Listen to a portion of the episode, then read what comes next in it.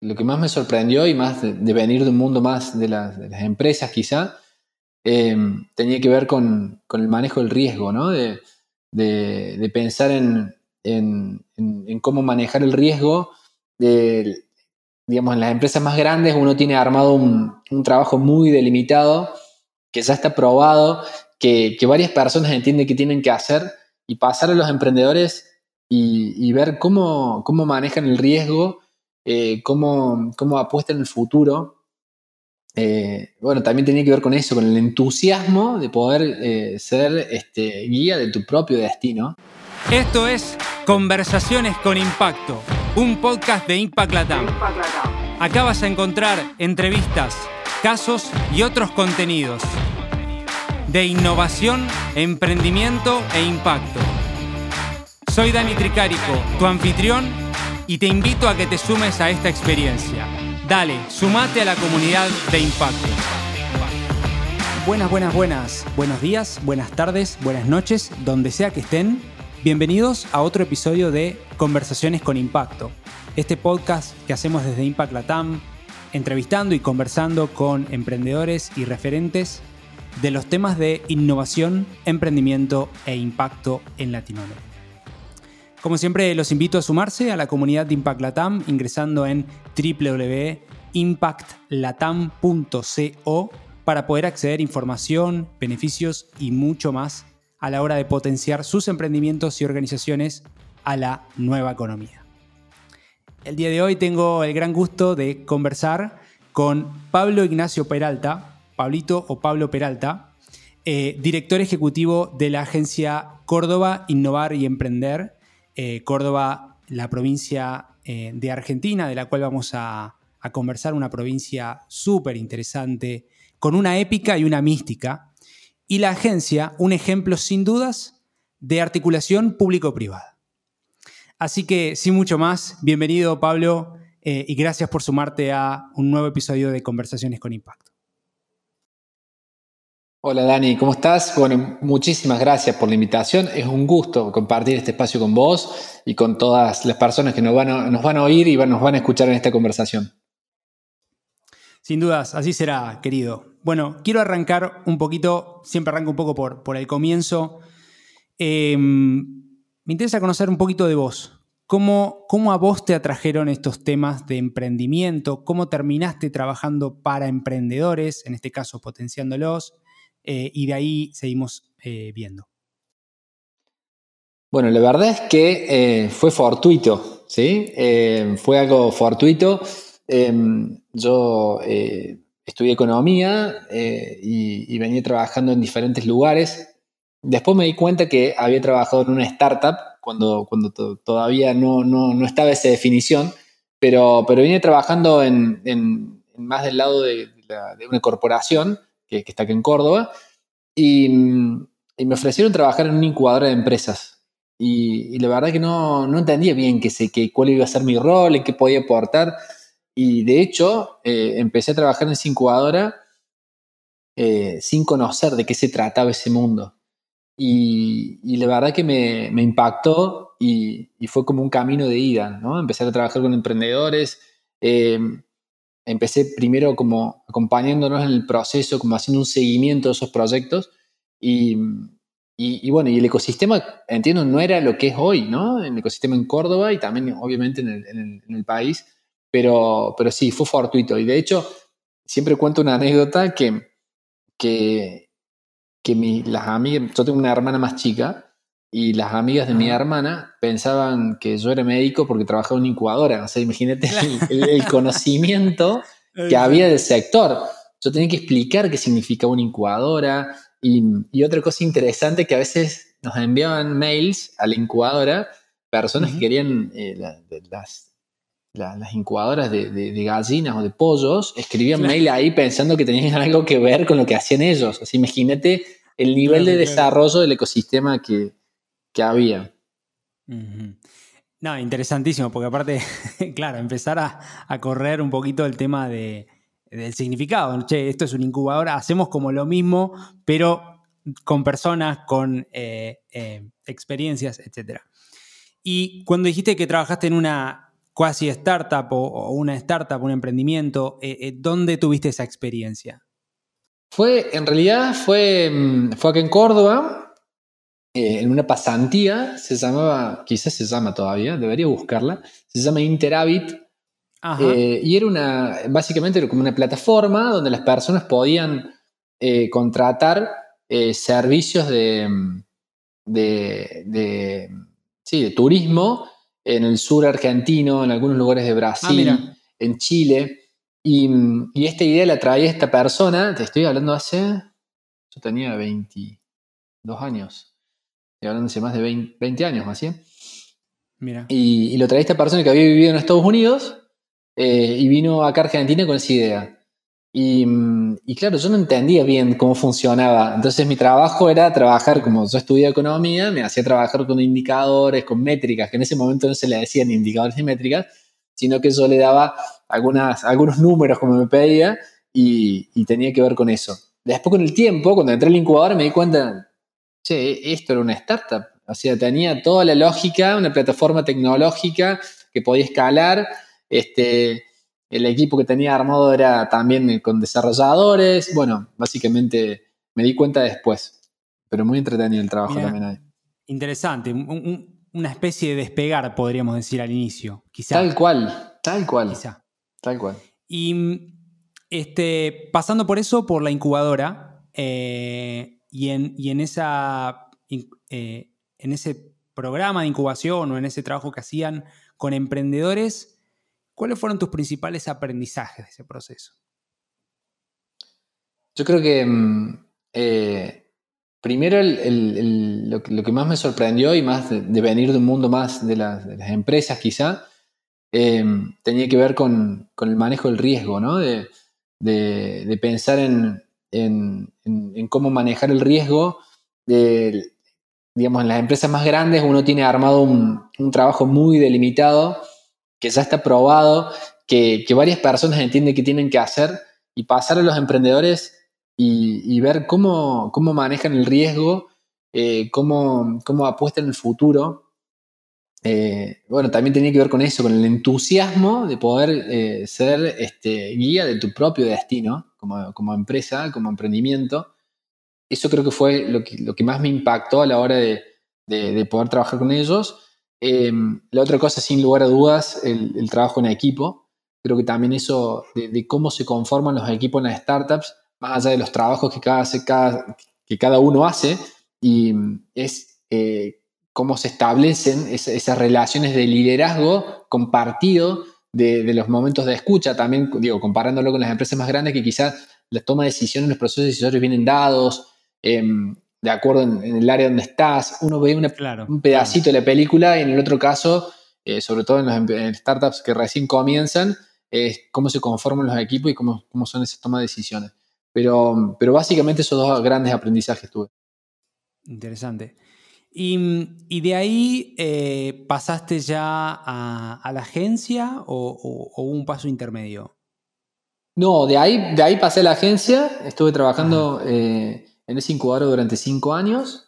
Em, trabajé un primer año eh, sí, haciendo un seguimiento con los proyectos y después tuve cuatro años de gerente en esa incubadora, que era una incubadora que es eh, un mix entre dos universidades y la Municipalidad de Córdoba, la Universidad ah, Nacional de Córdoba, la Universidad Tecnológica. FIDE? Ese FIDE, exactamente. Que, que FIDE, bien. FIDE, que también que yo, bueno, ¿qué otra cosa descubrí? Yo pensé que, nunca más iba a tener un trabajo tan lindo como ese. Decía, ah, bueno, este, este, es mi mejor trabajo, pensaba hacia adelante. Sí, ya está, nada va a superar eso. Y en 2018 eh, me incorporé a la agencia eh, como gerente de emprendimiento. Y, y, bueno, y también fue un, la agencia también tenía un año de desarrollo, sé que también estaba todo por hacer. Y, y bueno, fue como un, también mirar, la, mirar el ecosistema desde otro lugar, ¿no? Empezar a venir como especializado en un solo sector, eh, también con incubadoras. Eh, justo en esa época lanzamos también incubadoras LAT, que también quizás otro capítulo dentro de mi vida profesional, pero, pero esto de la agencia me dio una mirada mucho más eh, holística y digamos, una, otra imagen del ecosistema. Y lo primero que tuve que hacer es estudiar, estudiar mucho para, poder entender cómo, cómo funciona el ecosistema y cómo hacer para que cada uno de esos actores eh, tenga un rol preponderante dentro del ecosistema. Ahí me quiero meter eh, específicamente en la agencia. quiero que me cuentes, que, me compartas a mí y también a la audiencia, cómo fue el, comienzo un poco de, de, la agencia, los focos donde han ido trabajando, porque y después me voy a ir moviendo hacia la épica cordobesa, ¿no? Un poco ese es un nombre que le pongo yo. Eh, completamente interesante para estudiarlo de diferentes lugares y pasando gobiernos y gobiernos en forma sostenida, que eso no, no, no es menor en la volatilidad de Latinoamérica y en Argentina sobre todo. Entonces, eh, contame un poquito del, inicio de la agencia, cuáles eran los focos quizá al comienzo, eh, qué, se intentó hacer con, esto desde lo público. Bueno, en realidad la agencia surge en fines de 2016, o sea, el, primer, em, o sea, una agencia joven. Surge en 2016, es la fundación, por así decirlo, pero empiezo a operar en 2017. Eh, yo me incorporo a la agencia en 2018. Y, más allá del foco, y esto también quizá lo, cuento con, ya con la experiencia de trabajar acá, em, era primero una mirada muy focalizada en el sector privado. La agencia es de economía mixta, por lo cual el 51% de, la agencia corresponde al, o, pertenece al sector público y el otro 49% al sector privado. Y dentro del directorio está representado por el sector privado, ya sea con rectores de la universidad o con empresarios reconocidos en Córdoba. Lo cual eso hace que eh, todos los objetivos que la agencia tiene excedan o intenten exceder los, mandatos políticos, los cambios de gobierno, siempre puesto en la mirada a largo plazo, porque estos temas en definitiva requieren eh, paciencia para que lograr estas transformaciones a largo plazo. Em, y, el foco, al principio yo creo que, uno todavía lo sigue explorando y el, y el, ecosistema va cambiando, pero tenía que ver con la coinversión, es decir, cada peso que invierta la agencia tiene que tener una contraparte privada. Eso está definido por ley, ¿sí? por el estatuto de la agencia. el estatuto de la agencia te indica eso. Y tenés diferentes metodologías para hacerlo, pero básicamente el foco es ese. La agencia pone donde pone el privado. Eso facilita mucho el, formato, este matching grant, o, como se le puede explicar, digamos, del diferente formato que pueda tener, pero, pero no, es algo menor, te, te, orienta muchísimo en cuáles son los resultados. Creo que uno de los lineamientos es ese, el otro es que la estructura de la agencia eh, acompaña al sector privado también en esos términos. Por ejemplo, nosotros tenemos indicadores que tienen que ver en cuánto impacta eh, los gastos que tenemos en administración, en personal, en relación al, presupuesto que le asignamos a los programas de apoyo a emprendimiento e innovación. Quiere decir que tenemos que tener una estructura ágil, eh, con pocas personas, con personas formadas, que nos permitan trabajar, diseñar y, a implementar políticas públicas, pero que le ejecute el sector privado. Y esto también no es menor, porque en cada acción que nosotros tenemos decimos, bueno, esto no lo tenemos que ejecutar nosotros, tenemos que pensar cómo lo ejecuta el sector privado, cómo se luce el sector privado y nosotros simplemente diseñar, eh, implementar la política pública y medirla, pero no ejecutar eh, nosotros, es decir, no, establecer una propia incubadora, no establecer una propia aceleradora nosotros, que, que, es común en otros espacios, y, es válido también, pero esos dos mandatos me parecen principales. Y, por último, el último, eh, el último eje que pienso que es, como todo ecosistema, comenzamos de una manera horizontal, ¿no? Es decir, sin ningún, eh, ningún, este, ninguna vertical específica. Y, en, y, uno cuando lee los ecosistemas, cuando están comenzando, es normal y es natural comenzar de manera si se quiere, horizontal, con políticas públicas sin ningún tipo de vertical, por, el, estadio y el ecosistema mismo, ¿no? Eh, dijiste varias cosas muy interesantes, sobre todo esto de la economía mixta, no, me parece algo fundamental eh, y ahora entiendo un poco más de la... porque está delimitado en su Carta Magna, de cómo lo hacen. Y eso no es común en agencias públicas o en eh, direcciones eh, municipales, provinciales, etcétera, de emprendimiento, que quieren hacer siempre la incubadora propia. No sé, la hace propia, la todo, todo propio, eh, la academia. Entonces, ahí eh, muchas veces, y, eso es mi experiencia también de haber trabajado en el sector eh, público, era como, primero que mover el elefante no es fácil y requiere un montón de cosas. Y segundo que em, está muy bueno este espacio mixto donde el privado es bueno haciendo, ejecutando, optimizando, y el público es bueno arbitrando, digamos. Eh, generando ese diseño de cómo se harían las cosas y después sea de dominio público, ¿no? Eh, y así debería ser, ¿no? Un poco el abordaje, ¿no? No sé cómo, cómo lo ves vos. Quizá desde Córdoba, pues bueno, vos lo llevas adelante, pero comparás con provincias de Argentina, eh, regiones en Chile o departamentos en, Brasil y, y se salen esas diferencias, ¿no? Sí, la verdad es que es difícil a veces comparar con otros modelos porque creo que también cada ecosistema tiene un, formato, un modelo distinto, eh, tiempos distintos, políticas distintas.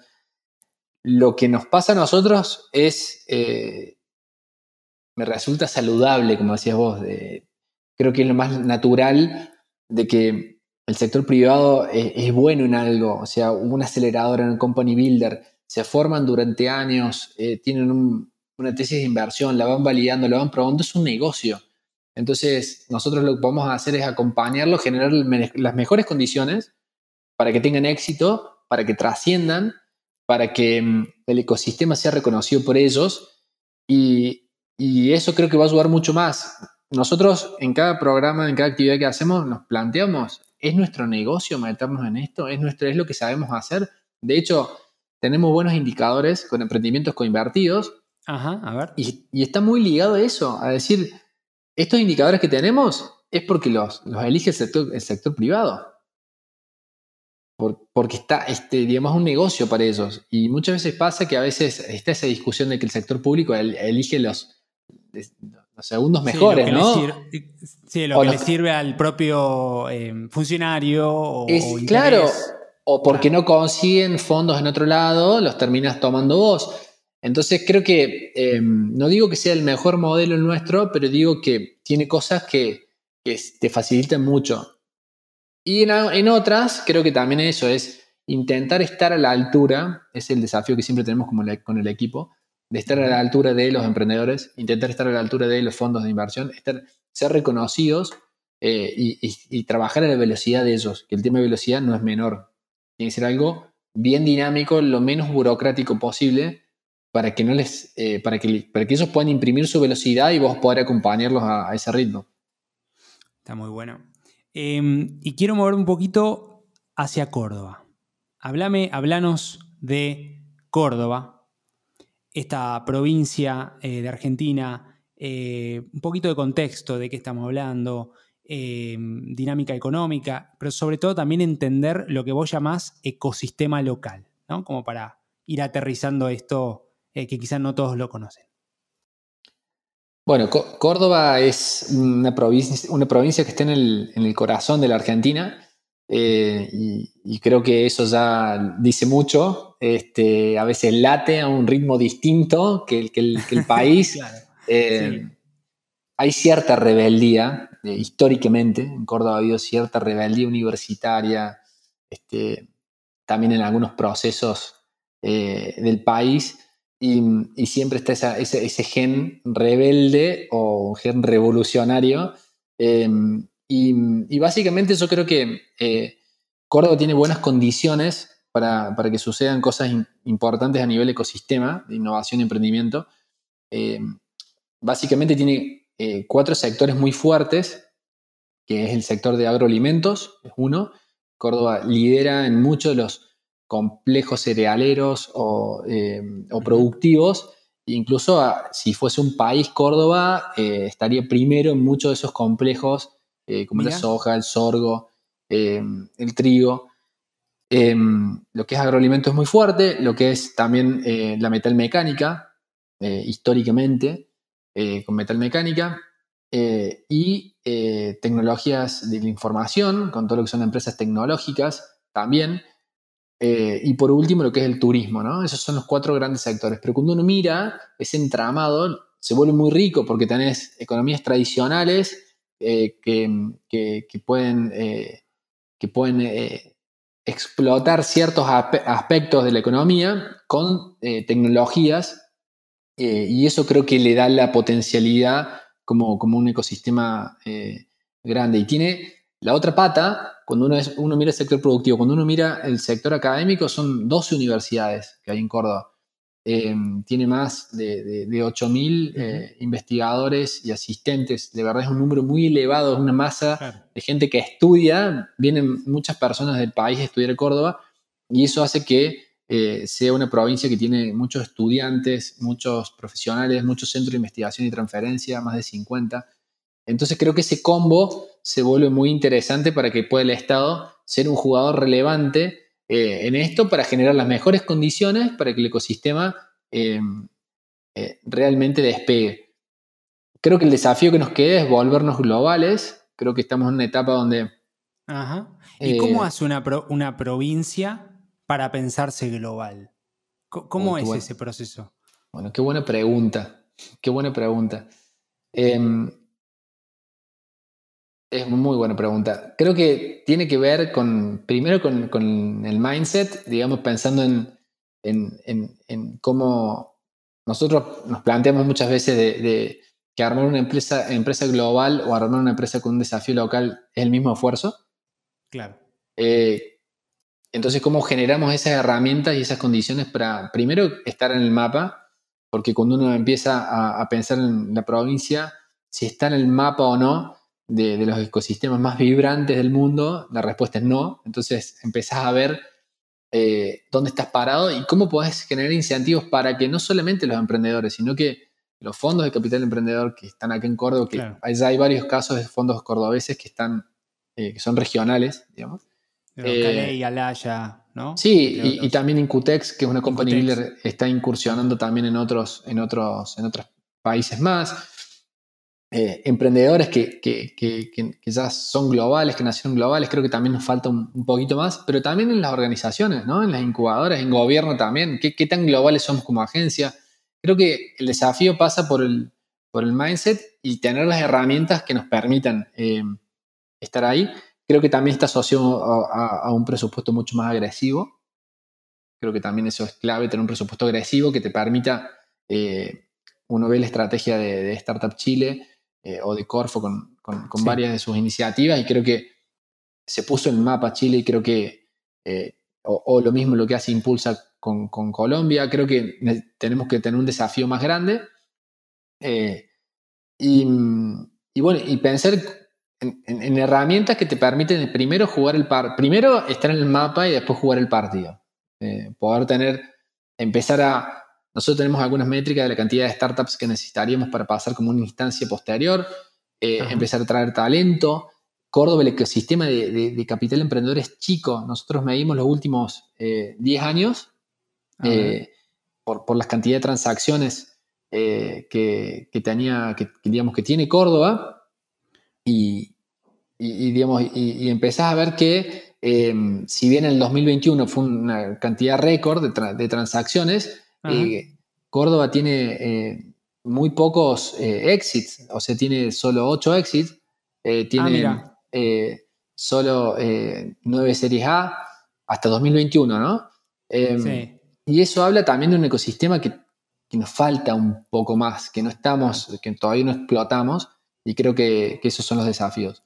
Em, pero bueno, sí. No, no, está buenísimo. Me colgué hablando de números. Eh, no, pero a ver, un poquito, quería poner un poco en contexto, y esta es una particularidad mía, no, no, no, no es una, una, definición tuya, pero yo creo que hay una, algo que pasa con Córdoba, que si bien vos definís el ecosistema como de, bueno, no es tan grande quizá, pero algo pasa que eh, ese ecosistema está muy bien organizado, quizá algunos me dijeron en su momento demasiado sobreorganizado. no sé si hay un punto intermedio ahí, pero que el ecosistema eh, emprendedor de Córdoba, que de hecho está institucionalizado, funciona bien, eh, que, las, que, la transferencia tecnológica pareciera funcionar eh, bien, que hay software factories inicialmente y después emprendimientos. Em, que ya están levantando la, serie A y, demás. Em, ¿Qué, qué pensás de eso? ¿Cuál, es, si es que hay alguna salsa secreta de esa épica cordobesa, por decir una manera? Em, creo que, sin lugar a dudas, creo que la, épica o la, salsa secreta es el talento, ¿no? Creo que el talento que, digamos, y esa iniciativa, ese talento, como te decía, que, viene de las universidades, que, hay mucha gente formada, em, creo que eso habla también después de la iniciativa y, y uno lo ve en el sector público, en el sector privado, de gente que en las ONG que se involucran muchísimo y trabajan de manera colaborativa. Y la ventaja de ser chicos en cantidad, digo, en, tamaño, te permite eso, que los actores se conozcan, generen confianza y puedan trabajar juntos. E incluso hemos hecho ejercicios de cada uno se empieza como a especializar en algún espacio, en algún lugar, en no competir por diferentes, eh, por diferentes públicos.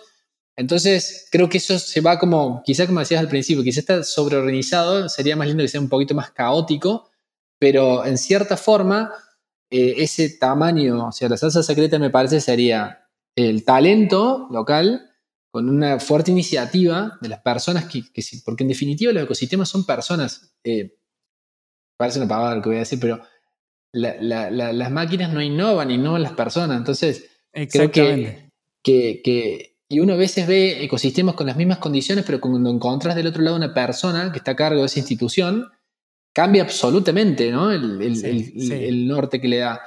Y, bueno, y ese tamaño que genera una relación de confianza te permite eh, generar objetivos comunes, alegrarse por por triunfos compartidos, sentirte parte por lo que pasa en el ecosistema, sentirte parte por logros. Se festejan, por ejemplo, este año, ahora en 2022, un, emprendimiento cordobés levantó 25 millones de dólares. Es como el primer cent. Eh, Clico se llama. Ah, no, bro. Es el primer centauro, se podría decir que vale 100 millones de, bien ahí. Y, y Quilimo también estuvo levantando, ¿no? Quilimo también estuvo levantando. No sé cuánto, pero sí y, se festeja realmente como, como, un logro compartido, decir, bueno, qué bueno esto, y eso creo que tiene que ver con, con lo que te, comentaba antes, es, eh, hay objetivos comunes y estas conversaciones se dan con muchos actores del sector privado, con fondos, y está la excusa, o la idea es tener la excusa de conversar estos temas, tener diagnósticos comunes y, y objetivos y desafíos comunes, ¿no? Y eso también te, te alinea muchísimo. Yo creo que es interesante esto que hablas de... Em, porque generalmente hay como un, desencuentro de incentivos, ¿no? Eh, entre em, organizaciones, estoy hablando, que trabajan por emprendedores, etcétera, y donde, bueno, al final del día eh, se trata de seguir funcionando, de conseguir sponsors, de lo que sea. Entonces empiezan a competir de alguna manera. Em, pero también me parece muy genuino esto, ¿no? De que, sentirse bien porque a los emprendedores de mi localidad, de, mi lugar, de, que, le tienen mucho afecto, ciertamente, eh, les va bien. Y eso no es menor. Y quizá creo que se da en, lugares o ecosistemas un poco más eh, específicos. Eh, y, no sé si en las grandes ciudades pasa, ¿viste? depende depende cada, cada uno. Em, te estoy hablando del caso de Buenos Aires, en mi caso, que es algo que conozco de, primera, ¿no? Em, bien, quiero meterme un poquito en, dos o tres cosas más. Una es eh, respecto de los programas que tienen. Eh, tienen este eh, hub o, espacio AgTech, ¿no? De agrotecnología. Lo mencionabas como una de las principales industrias. Tiene lógica que haya algo. Contanos un poquito acerca de, eso. Eh, les recuerdo a todos que estamos conversando con Pablo Peralta, director ejecutivo de la Agencia Córdoba Innovar y Emprender. Bueno, el, hub em, surge también como esta primera vertical que abordamos. Yo te comentaba que la agencia siempre tuvo un, desarrollo de, programas a nivel eh, horizontal, es decir, sin una vertical específica. Y en, y en 2020, me parece que fines de 2020 o principios de 2021, comenzamos a trabajar la primera vertical y era relacionada al agro, ¿no? Ya venimos trabajando con el Ministerio de, Agricultura de la provincia y empezar a ver eh, cómo podemos trabajar con las startups de agro, ¿no? Cómo, cómo podíamos dinamizar el sector a través de soluciones llevadas adelante por, eh, por startups. Eh, la agencia tiene un fuerte componente de, de, hipótesis de la innovación guiada por emprendedores y, y, bueno, el desafío era, bueno, ¿cómo podemos articular y cómo podemos establecer este hub liderado por la agencia, pero que de agro sabemos muy poco, porque también eso en realidad, eh, digamos, del sector sabemos poco, eh, cómo podíamos liderar ese espacio enfocando a startups de agro que puedan proveer de, este, de soluciones de innovación al sector para dinamizarlo y, y, que puedan aprovecharlo las empresas de, agroalimentos. Entonces, lo primero que hicimos fue un, diagnóstico, empezamos a explorar diferentes estudios y empezar a ver el nivel de potencialidad que teníamos como te decía, somos un, Córdoba tiene un sector de agroalimentos muy fuerte y cuando veíamos la cantidad de startups de agro era muy bajo. Entonces había una, oportunidad muy grande para que emprendedores comiencen a trabajar en el sector y emprendimientos de agro escalen más rápido. Entonces, básicamente lo que hicimos con el Hub fue eh, armar un espacio, un board, con los principales actores, por ejemplo, el Ministerio de Agricultura, eh, el INTA, eh, asociaciones de productores grandes y, establecer diferentes líneas de programas que apuntan, por un lado, a incrementar el flujo de emprendimientos de agro, es decir, programas de preaceleración, eh, eh, programas que potencien incubadoras de agro, bueno, justamente un mapeo que lo hacemos todos los años para ver cómo crecen y cómo están conformadas las startups de agro, y programas que tengan que ver con capital, es decir, cómo podíamos coinvertir en una vertical específica, con inversores ángeles o con aceleradoras y, fondos. Em, y actualmente ese hub lo, que tiene de bueno es que ya tiene vida propia. Ya tenemos programas de, preaceleración de agro, que lo hacemos con, con, un, con, ACETEC, que es una asociación de emprendedores de Córdoba. Sí, sí, sí, sí. Tenemos espacios de vinculación productores-emprendedores, espacios que justamente eh, pueden conectarse los productores con, emprendedores. Y articulamos un programa que está muy bueno, que es eh, Buenas Prácticas Agrícolas, se llama, que ponemos a disposición de más de 3.000 productores de la provincia con un grupo de startups que tengan ciertas condiciones de todo el país. Y todos los años sacamos una convocatoria y cada año crece y el gobierno eh, es como un programa de innovación abierta, el gobierno les devuelve un porcentaje de la contratación a cada productor si contrata una startup. De Córdoba tiene que ser, obviamente, ¿no? La startup no hace falta que sea de Córdoba, el productor ah, sí. Entonces, ah, ese programa que lo empezamos con una prueba piloto en 2019. Qué bueno. Y ese fue un poco la idea eh, de que, determinó en el Hub de Actec. Eh, hoy es un programa que es es genial y, es del Ministerio de Agricultura junto a la agencia para fomentar la adopción de tecnologías eh, lideradas por startups en los productores agrícolas. Muy interesante y sobre todo el, poder devolver también, que es como que en realidad, bueno, parte subsidio en algún punto. Eh, está, está, bueno, está bueno, interesante, ¿eh? muy, muy bueno. Em, fenomenal lo del, Hub de Actec y quiero un poco para ir cerrando. Eh, dos, últimas cosas. Una es eh, en el podcast que hice con Sebastián Hueliciejo del Global Steering Group for Impact Investment, me decía algo que me, interesó mucho, ¿no? que cuando él trabaja con gobiernos, los gobiernos le dicen, ¿por qué yo voy a medir impacto o, interesarme en impacto? Yo soy 100% impacto. ¿No? Este, eh, creo que, es interesante poder eh, conversar acerca de cómo miden, cómo buscan ustedes eh, alguna métrica que les resuelva o que les resulte en términos de, che, este ecosistema, esta conjunción de actores público-privados y las acciones que hacemos está funcionando. Lo miden en cantidad de champions, es decir, casos, lo miden en inversión, es todo eso. Contá un poquito lo que usan actualmente, ¿no?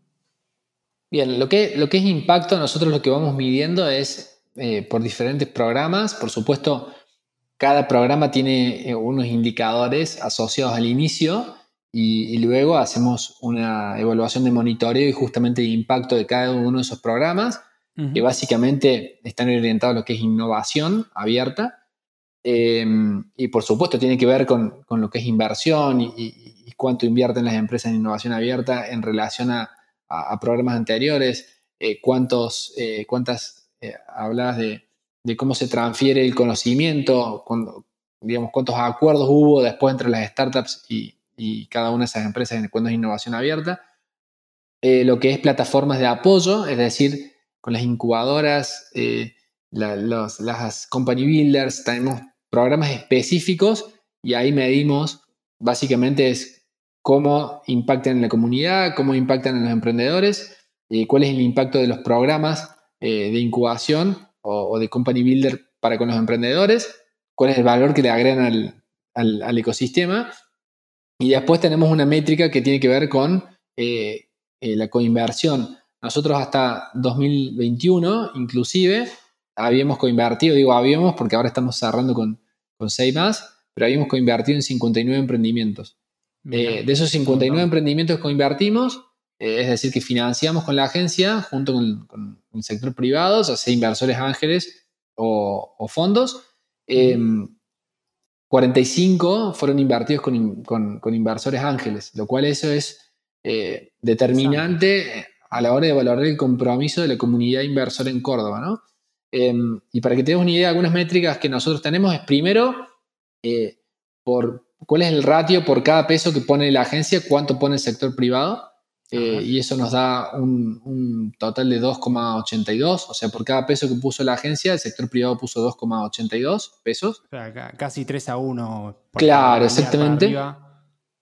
Eh, otra, otra métrica que tenemos es en relación al capital que levantan las, startups, es decir, eh, a qué tasa se, se, recicla el capital.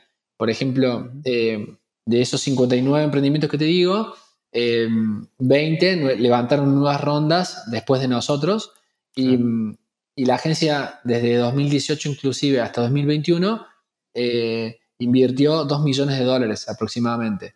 Y las startups ya a 2021 ya habían levantado 6 millones de dólares adicionales. Es decir, uno empieza, lo, que empieza a tener métricas es cuál es el impacto y, cómo vuelve eso a la, economía productiva de la provincia. Y otro indicador que es, que es indefectible, digamos que uno siempre lo tiene, es la cantidad de empleo. Claro. Eh, sí, o más de 8, Objetivo de Desarrollo Sostenible número 8, digamos. Eh, exactamente. Y, bueno, como, como, sabemos, las startups eh, generan empleo de calidad, empleos con, digamos, que tienen una, formación específica y, y, nosotros nos da un promedio entre 10 y 11 personas por startup, con lo cual son 625 eh, personas trabajando en este momento en estas startups que hemos coinvertido. Eh, esos son algunos de los indicadores y, de impacto que, manejamos. Muy interesante. Y cuando ustedes invierten en estadio temprano, que me, imagino que son todos estadios tempranos, ¿no? O sea, antes de la serie institucional, serie A, cuando aparece la serie A, ¿ustedes salen eh, o, dependiendo del caso se quedan o no? qué buscan? Bien, es muy buena pregunta. Nosotros no tomamos equity, o sea, no tomamos participación accionaria. Ah, ok. Nosotros trabajamos con un formato que se llama em, eh, asistencia financiera mejor fortuna, es decir, es una, un aporte. Como un préstamo. Claro, un préstamo de honor. si, el emprendedor no le va mal, nos devuelve. Eh, perdón, si le va mal, no nos devuelve, y si le va bien, nos devuelve, y bueno, ahí establecemos cuáles son los indicadores que le va bien. Si el emprendedor hoy, si levanta una, serie A de más de un millón de dólares, automáticamente nos devuelve. Si el emprendedor em, tiene una inversión donde pierde la participación mayoritaria, el equipo nos devuelve. Si uno de los socios relevantes en participación y en rol se va del emprendimiento, nos devuelve. Bueno, ah, son diferentes eh, indicadores que hacen que nos devuelva y después hay dos formas de devolución que tienen que ver con el porcentaje eh, que em, hubiésemos tomado al comienzo cuando entramos con el inversor y cuando en ese momento de quiebre, digamos, de, evento de liquidez o de evolución, eh, cuánto valdría o cuánto, sí, cuál sería nuestra, eh, nuestra valoración en ese startup. Pero nunca nos pueden devolver más de tres veces de lo que le dimos. Entonces es el, tope. Ah, eh, o sea, 3X es como Exactamente. el límite. Pensé que te devolvían solo capital siempre. No, dependiendo el, un poquito cómo va la ronda. Exactamente. Fenomenal, fenomenal. Y ya tuvieron eventos de salida, digamos, o de exit. Tuvimos uno hasta ahora que ya completó porque además no sabíamos cómo hacer, no sabíamos a qué cuenta nos tenía que transferir. Claro, básicamente, ya no sabíamos, vamos aprendiendo mucho en la marcha y es un poco... Parte de dólares, peso, digo, es todo un... Es todo un tema, eh, realmente es complejo. El, país no, la, coyuntura macroeconómica no, nos, no nos acompaña en, todas estas herramientas que pensar a largo plazo es inviable. Em, pero, pero mm, nos devolvió uno y otro que, que tiene el evento de liquidez. O sea, tenemos dos hasta el momento. Ah, bien. Pero todavía no hemos cerrado el acuerdo, porque cerrar el acuerdo también implica eh, bueno, ponerse de acuerdo implica una negociación, una especie de due diligence, que también eso es para nosotros nuevo, o sea, decir, bueno, tienen que hablar abogados, ponerse de acuerdo, cómo se paga, cuándo se paga, bueno, es, todo un tema. Qué bueno. Y qué interesante esto del el, gobierno tomando el rol cuasi de LP, o sea, de limited partner o de managing partner, dependiendo un poco el, gorro, eh, de casi un VC, ¿no? Público. O, un VC mixto, en este caso, esta economía mixta que decís. Em, muy interesante. Em, y para, cerrar, eh, siempre eh, hago una, pregunta que es si tenés algún libro, serie o película que te haya influido mucho en quizá en los eh, dos últimos años de pandemia, en el último tiempo, o que quieras compartir en general para quienes les interese estos temas y puedan profundizar. Se me ocurren dos libros, pero están atados a estos temas, ¿no? Porque he leído algunos otros que, me han marcado este último tiempo, pero, pero me quedo con, dos que lo leí ya hace, uno hace dos años, no, los dos, ya hace bastante más tiempo, pero que son de consulta permanente. Y, uno es eh, El Estado Emprendedor de Mariana Mazzucato. Mazzucato. Y sí, y, es como una lectura obligada eh, internamente cuando alguien se suma al equipo Ah, mira. Le, dejamos el libro y obviamente lo que hago es calendarizarlo con una fecha, pero me lo devuelven porque lo pierdo y me muero. Entonces, yo cuando presto, soy muy tacaño con el libro, entonces presto y hacemos un calendar que nos recuerda Por lo menos que vean la, charla TEDx y de ahí vemos. Exactamente, y el libro es muy, muy, muy bueno. Es, eh, Mariana Matsukato, M-A-Z-Z-U-C-A-T-O, eh, para los que quieran buscarla en la charla TED, ¿no? Exactamente. Y después otro libro, bueno, también la ABC Zero to One de Peter Thiel. Nunca sé si es Peter Thiel o Peter Thiel, no, sí, no sé. Zero to One de Peter Thiel. Ah, Thiel, ahí va. Eh, notas, notas de cómo crear startups, eh, su libro eh, de Blake Masters, escrito por el estudiante de él de, Stanford. Así que sí, tremendo, tremendo libro. Tremendo. Todos estos libros que comenta Pablo los vamos a dejar en el link en el episodio. Bueno, genial. ¿Y eh, un podcast me habéis preguntado? No, no, libros, películas, series, o si querés compartir podcast, de dónde tomas información también. No, estoy, estoy escuchando. Em, ¿Por qué no te hice caso? ¿Es eh, Santi City? ah, eh, sí, puede ser. Puede ser. Ah, ah, bueno, realmente me tienen bastante enganchado. No suelo escuchar y y lo estoy escuchando, me, llama mucho la atención y sobre todo es algo que me cuesta mucho aprender ese tema, entonces creo que, me está ayudando mucho. ¿O por qué no te habré hecho caso, me parece? Sí, puede ser. Eh, bueno, de todas maneras, lo vamos a dejar ahí como corresponde en, el, en los extended links del podcast. Eh, sí, me han comentado acerca de ese podcast también. Eh, fenomenal, fenomenal. Bueno, Pablo querido, eh, para aquellos que quieran escribirte, contactarte o contactarles en la agencia para buscar algún tipo de sinergia, más información, ¿a dónde pueden escribirles, dónde pueden ubicarlos? Y mm, puede ser en la web o en las redes sociales. Eh, pueden encontrarnos como agencia Córdoba Innovar y Emprender. Eh, ahí en redes o, o, en la web. Y en mi caso, en mi perfil de LinkedIn, que no sé cómo es, calculo que es Pablo Ignacio Peralta, este, también lo podemos dejar ahí en algún lugar, pero ahí me pueden contactar para que, para que estemos en, contacto. Estará sin dudas también en los links del episodio.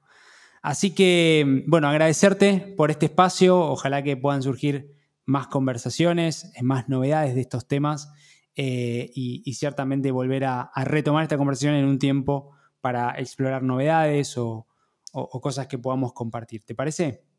Genial, Dani. Bueno, fenomenal. Este, muchísimas gracias por, por participar. Y bueno, ahí lo tuvimos a, Pablo Peralta, director ejecutivo de la agencia Córdoba Innovar y Emprender. Si te gustó este episodio, por favor, compartilo. Si no te gustó, escribinos para poder mejorar. Eh, déjanos un review que nos ayuda a llegar a más personas.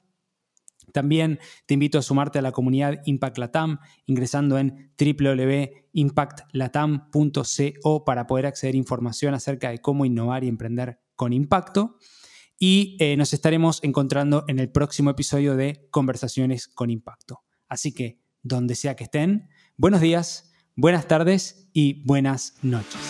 Muchas gracias por sumarte a este nuevo capítulo de Conversaciones con Impacto. Te invito a sumarte a esta comunidad de hacedores que está cambiando el mundo. Ingresa ahora en www.impactlatam.co. Sumate y sé parte ahora de este cambio. www.impactlatam.co